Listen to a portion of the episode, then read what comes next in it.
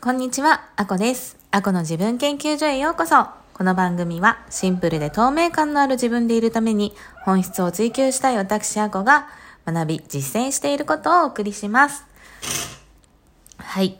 この週末の話をちょっとしようと思うんですけど、あ、そうそう。えっと、先々週、先週と、お料理とかね、食べ物の話をしてたんですが、ちょっとまだネタが終わっていないので、今週も引き続き食べ物のお話をさせていただこうと思います。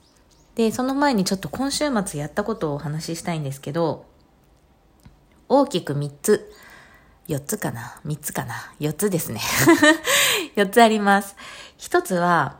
えっ、と、ど、ん？に、日曜日の朝。土曜日の朝ですね。土曜日の朝、窓掃除をね、しました。本当はね、月に2、3回はやりたいんですけど、窓掃除したの1ヶ月ぶりでぐらいですかね。ベランダの大きい窓をきれいに拭いて、あの、気分がね、すっきりしましたね。はい、窓掃除は。本当の本当は1週間に1回はやりたいです。なんかね、ドイツだったかな？どっか外国は毎日するのを習慣にね、してる街があるみたいではすごい素敵だなと思うんですけど、毎日はね、ちょっと無理ですね。はい、週に1回ぐらいはやりたいと思いつつ、多分2週間に1回ぐらいになると思います。はい。2つ目がですね、ドラマを見始めました。これは多分1年ぶりぐらいです。前回見たのが、何でしたっけね、佐藤健くんの、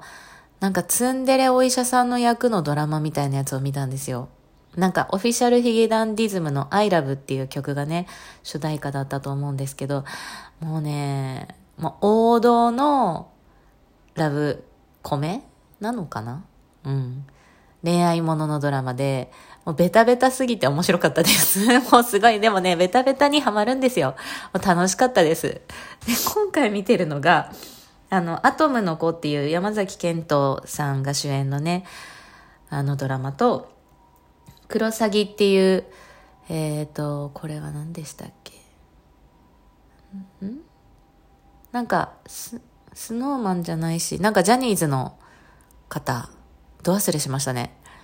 すごい、顔がちっちゃすぎて首が太く見える、あ、平野くん、平野翔くんが出てる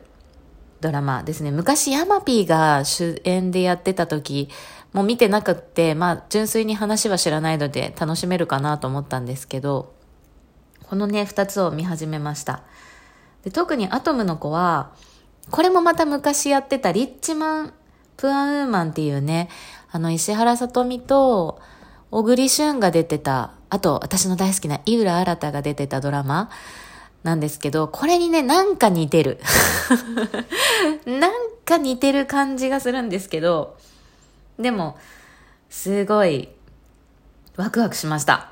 で、なんかこのね、ドラマを見て、日常にワクワクっていいなーって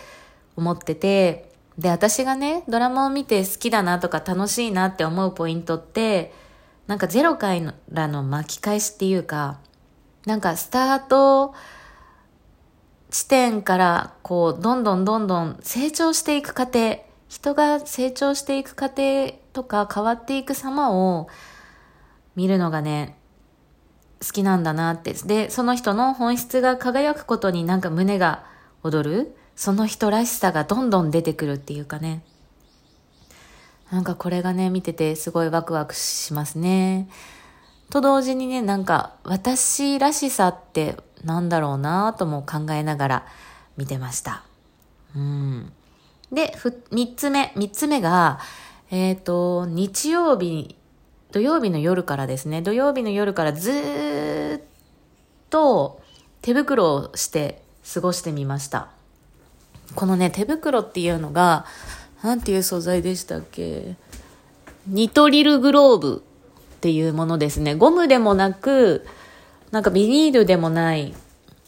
ので、匂いも全然しなくて、で、手に割とフィットする。私すっごい手がちっちゃいので S サイズじゃないとダメなんですけど、手だけなんかやたらとちっちゃいんですよね。まあ、指が短いとも言いますが。はい。で、その S サイズのグローブをすると、細かい作業も全然できます。本当に、娘の髪編んだりとかもできるぐらい。料理とかね、お掃除だけじゃなくて、髪の毛言ったりもできるぐらい、あの、細かい作業もできるグローブで、これはもう、土曜の夜からさっきまでずっとしてました。というのももう手荒れがひどすぎるからですね。もうなんか指先がひび割れひび割れでひどいんですよ。でも、保育士なので、もう一日何十回も手洗うんですよね。おむつ交換のたびにも手洗う、食事の介助のたびにも手袋してるんですけど、手洗うって、もう手洗いがすごいので、手がボロボロになっちゃったので、ちょっと、ずっと、あの、ハンドクリームを塗って手袋をするっていうのをやってたんですが、うーん、一番ひどい指先のひび割れには全然効いてないですね。なんかもう、ガサガサ継続中です。悲しい。ちょっと、まあ夜はね、今までもずっとグローブ履いて寝てたんですけどもう、拉致が開かないと思って、一日中っていうか土曜日の夜からね、あの、一日半ぐらいずっとしてたんですけど、ひび割れ、すごいな。これ一回皮膚科行かなきゃダメかもですね。ちょっと行こうと思います。はい。で、最後4つ目が、えっ、ー、と、ハンバーグをね、作りました。もうこれ、時間ないので今日のテーマにしましょうかね はい、あの、ハンバーグ作ったんですよ。これ別に体にいいとために作ったとかじゃなくて、まあ、たまにはなんか娘がすっごく喜ぶもの作りたいなっていうのと自分もなぜか急に肉をしっかり食べたいなと思ってね。ハンバーグ作ろうって突然スーパーでひらめいて作ったんですけど、あの、私はあの、基本貧乏舌と言いますか、牛肉あんまり好きじゃないので、全部豚で作ったんですね。で、豚の肩の超薄切りっていうのを買ってきて、自分で細かくひき肉にして、で、そこに玉ねぎとパン粉と卵とナツメグと、何入れたかな少しだけ塩入れて、あと豆乳かなうん。入れて、あのー、ハンバーグ作ったんですね。まあ、ちょっと玉ねぎ入れすぎたかなと思ったんですけど うん、すっごく美味しかったです。肉の味が。やっぱね、これね、ひき肉買わない方がいいなって思いましたね。やっぱり酸化しやすくなっちゃいますし、肉の油が。ね、細かくすると表面積が増えるのでね、油が酸化しますよね。自分でひき肉にすると、やっぱり新鮮なので、全然味が違いましたね。豚肉の美味しい味がするハンバーグができて、で、煮込みハンバーグにしたんですけど、うん、なんかすっごい簡単にできましたしね。これはね、もっと作ろうかなって思いました。うん。自分でひき肉にするっていうの、ね、ハンバーグとかは100%自分でひき肉にした肉とかは使ってなくて、半分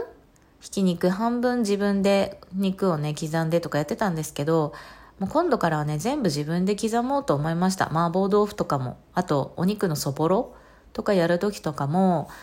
ひき肉よりやっぱり自分で刻んだ方がそんなに手間かかんないですね。400g を刻むのに、薄切り肉だったら、